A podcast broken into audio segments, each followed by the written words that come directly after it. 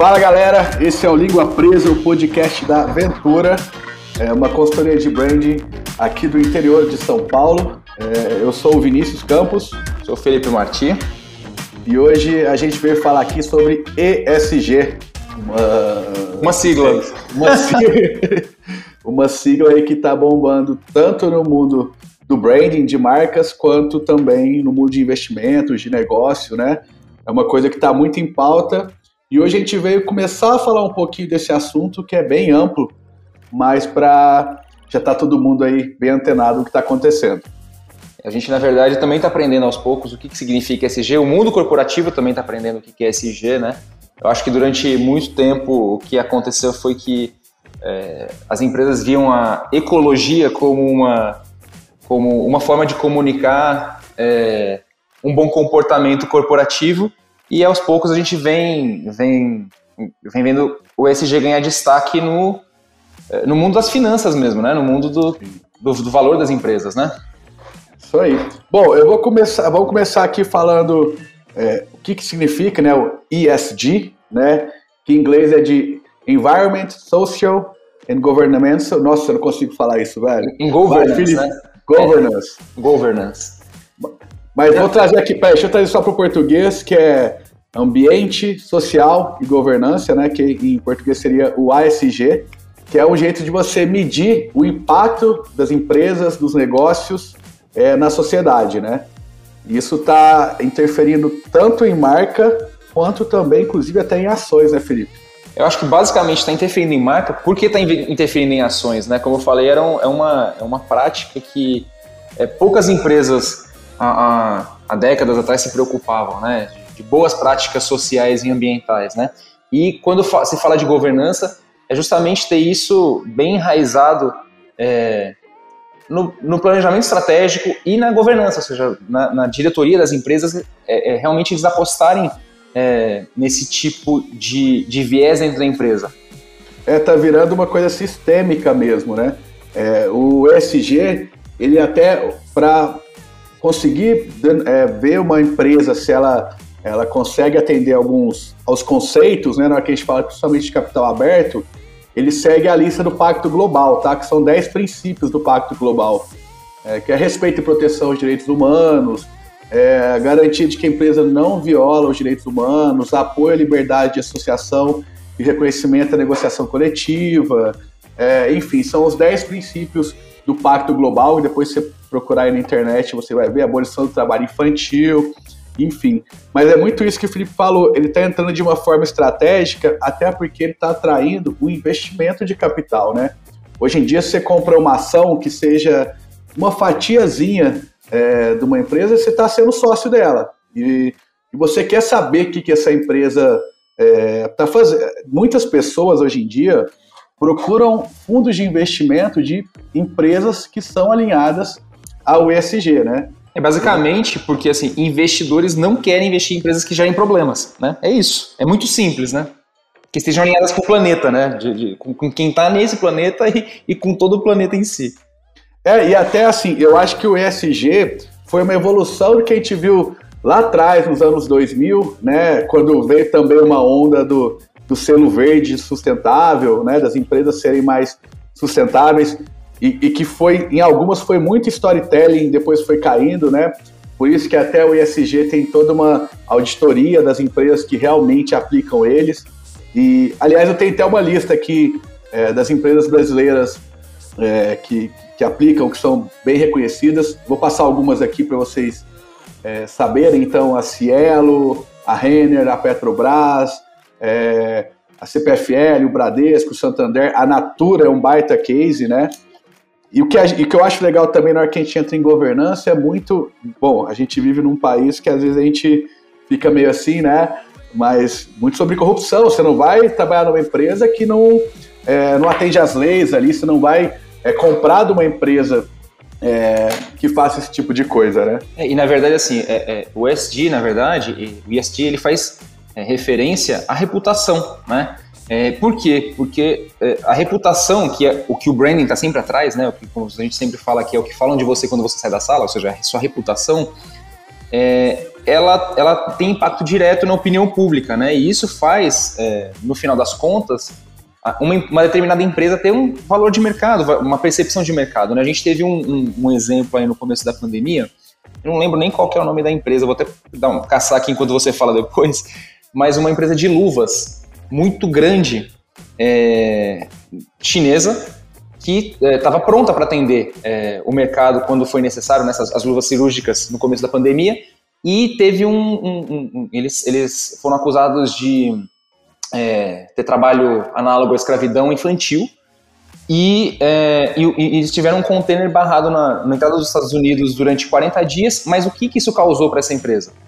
É, as ações despencaram, eles tiveram que fechar várias operações no mundo inteiro, ou seja, era quando eles estavam prontos para crescer, né, provavelmente, é, é, provavelmente por ter é, feito algum tipo de associação com alguma, ou, ou produzir em alguma empresa que eles não eram diretamente é eles não eram proprietários, mas por escolher parceiros errados, porque parece que foi isso que aconteceu no final das contas, eles viram um, uma oportunidade de crescer globalmente se tornar o fim da, da, da, corporação. Eu vou até procurar aqui depois esse caso. Cara, e aí até fazer um, fazer um paralelo entre o Rony da reserva e Blade Runner, beleza? é, eu tava escutando o Rony uma vez, ele usou até um termo assim, que às vezes quem vê de fora, quem não é tão acostumado, pode até se sentir meio ruim com ele, que é o oportunismo do bem, né? Que é o que a gente fala que é o ganha, ganha, ganha, ganha. É, que ele traz. às vezes as pessoas criticam marcas, porque acontece, né? Quando você é uma pessoa física, tem até muito essa cultura de fazer o bem sem ver, sem ver a quem, você não falar, às vezes, as ações que você faz de caridade, enfim. Agora, quando você é uma marca, você precisa falar. E às vezes as pessoas ficam incomodadas de, do quê? De você pegar e mostrar o que você devolve para a sociedade. Por exemplo, o Rony da Reserva, é, a cada uma peça vendida, ele dá cinco pratos de comida para quem é, passa, passa fome, enfim. E muitas pessoas às vezes acham ruim e falam, ah, ele está fazendo isso só para vender mais, enfim. E assim, se isso faz ele vender mais, eu não vejo problema se ele, se ele ao mesmo tempo está ajudando a sociedade, né? Porque é o lance, talvez, é, e isso é uma coisa que ele traz, tá? De você precisar cada vez menos é, do Estado para poder trazer bem para a sociedade. Isso eu faço um paralelo com o Blade Runner, porque não sei se vocês lembram no filme, é, a, a sociedade está num nível que quem meio que governa são as empresas, as empresas que têm os programas sociais, enfim faz esse, esse paralelo, né? ela ultrapassa um pouco o Estado em relação a trazer é, o bem para a sociedade. É, mas aí eu acho que entra uma outra questão que é o seguinte: é, eu acho esse discurso dele legal e vendedor. Como sempre, Total. ele é muito vendedor. Ele é muito vendedor. Total. Isso a gente tem que até olhar para ele com, com esses olhos. Né? Ele tem muita coisa para trazer para a gente, muita coisa para ensinar para a gente. A marca dele tem muita coisa para ensinar para a gente mas eu acho que é um discurso um pouco além da reserva. Ele, é, ele, diz mais respeito a ele mesmo, né? Que ele também se vende muito, né? Ele carrega Sim. um pouco as empresas. É uma troca de reputação, ele e as marcas com que ele se relaciona. Eu acho que, na verdade, quando a gente fala de, de ESG e a gente fala de. É, eu acho que existe uma, uma, um conceito ultrapassado de, de ecologia, né? Que a gente falou no começo. Até é, é uma questão social, né? Como a gente ensina as crianças: olha, não jogue o papel fora do lixo e tal, mas na verdade a gente está comprando de empresas que fomentam, é, sei lá, é, sei lá, que fomentam de repente o desmatamento, é, porque e isso impacta muito mais do que você jogar um papel fora do lixo. Eu estou trazendo um exemplo esdrúxulo, porque na verdade acho que a, a, questão é autorresponsabilidade. A autorresponsabilidade ela é individual, né? E que, o, que, o que acaba trazendo uma, um, um, desequilíbrio é quando você vê que essa empresa ela comunica muito bem, mas você não vê ela, ela, ela dando exemplo. Né? Ou seja, é aquela, aquela questão com os filhos, né? Ou seja, você não tem que falar para os seus filhos o que eles têm que fazer, você tem que fazer e aí automaticamente as coisas vão acontecer, né? É, então, assim, autorresponsabilidade. As marcas são personalidades descentralizadas. Eu, eu acredito muito nisso. São, são, eu acabei de enunciar aqui. Até que ficou bonito isso. As marcas são, elas são personalidades descentralizadas porque normalmente elas são um coletivo de personalidades que formam né, uma cultura, que formam uma, uma direção. E talvez, muitas vezes, os, os gestores, né, quando a gente fala de governança, as, as, os conselhos das empresas, é, eles se sentem é, eximidos das, das responsabilidades. E o que eu acho que o ISD cobra é que, da parte da governança, é que realmente eles estejam muito alinhados, que é, o ISD, ou seja, o compromisso é, ambiental, que, que vai além do, do, ecológico, né? Ou seja, o ecológico é super importante, isso é óbvio, né? Mas que vai além do ecológico e além do social, que seja realmente implantado dentro das empresas, que não seja só uma moeda para poder é, construir uma comunicação, né? Uma comunicação é, vazia, muitas vezes. Então, você falar, por exemplo, olha, eu reciclo o, o papel que eu consumo aqui no meu escritório. Pô, bicho, na boa, já, né? Estamos em 2021, né? Não, não existe mais espaço para a gente falar sobre, sobre essas atitudes individuais. Então, eu acho que o, o que o ESG traz é um protocolo que está ficando latente para os investidores no mundo inteiro, que se a gente não cuidar da nossa casa, a nossa casa que me refiro ao planeta e, e de quem está sobre ele, e que não se limita simplesmente às pessoas, né, mas o environmental, né, a gente está fadado a morrer. né? É uma questão de sobrevivência, né? A gente está começando é, é, esse protocolo de Kyoto é justamente para a gente se alinhar. A gente antigamente se falava muito, muito, muito de crédito de carbono, né? Então você está voltando forte, inclusive, né? É, que está voltando forte, mas assim, eu não sei se isso é uma tendência passageira, não sei. Eu tô, aí, aí é um chute meu, tá? Porque justamente. Cagação de regra. É, cagação. Porque assim, é, basicamente são é, é, certificados de emissões, né? Então você pode comprar e vender certificados de emissões. Ou seja, olha, não, beleza, olha, uma empresa lá na Suíça é, deixou de emitir, então eu vou comprar isso aqui para eu poder emitir. Se a gente for analisar o discurso, ele é bem vazio, né? No final das contas, ele é puramente é, ele é puramente econômico, né? E a gente está falando do planeta. E eu acho que é, a, a, busca de vários mercados é por se reinventar. A gente vê vários mercados realmente se reinventando, falando de. Eu, eu, eu tenho uma, uma, uma crença aqui, não vou até te lançar uma pergunta aqui, ver o que, que você acha. Ah, meu Deus. Eu, eu acho. a gente tem falado muito de, de embalagem, né? Em alguns clientes, embalagem 4.0, ou seja, da gente usar a embalagem de uma outra forma, até uma forma da gente reutilizar ela, né? Usá-la como é, interação e tudo mais. Mas eu acho que o grande desafio daqui para frente para as indústrias é de como a gente vai lidar com, com embalagens. A gente está vendo aí na rua, bom, cara, ó, a Audi encerrou as atividades de desenvolvimento de motores a combustão no mundo, de, de desenvolvimento, tá? Então eles têm plataformas, continuam produzindo, mas uma grande, um grande player mundial parou de desenvolver motores a combustão, ou seja, é o fim do petróleo, né? É o fim das emissões, talvez, do, dos, dos carros. É, é, a gente vê que, assim, bom, eu acho que resumindo é muito sobre impacto, né? E as pessoas, tanto quem investe, por exemplo, em ações, quem compra de marcas, não quer, quer se sentir bem consigo mesmo também, né? É até o que a gente fala muito de brand, que é, é uma sensação. Por isso que eu vejo tanto que o ISD é, é, é, um, é uma coisa tão forte, né? Tão latente, é, tanto para as organizações quanto para as marcas e, portanto, para as pessoas também. Sobre embalagem, tem até o caso, né? Embalagem também e o, o caso da Apple no Brasil, né? De não mandar o carregador. É, para gastar menos, mas blá, aí blá, blá, hein? Olha que eu sou. É, é, e depois a pessoa tem que comprar do mesmo jeito, até o, a justiça brasileira está entrando com um processo falando, ó, se vocês não tiverem com carregador, vai ter que parar, né? Porque a pessoa precisa daquilo é, para utilizar o produto deles, né? Então ela faz a pessoa comprar novamente, né?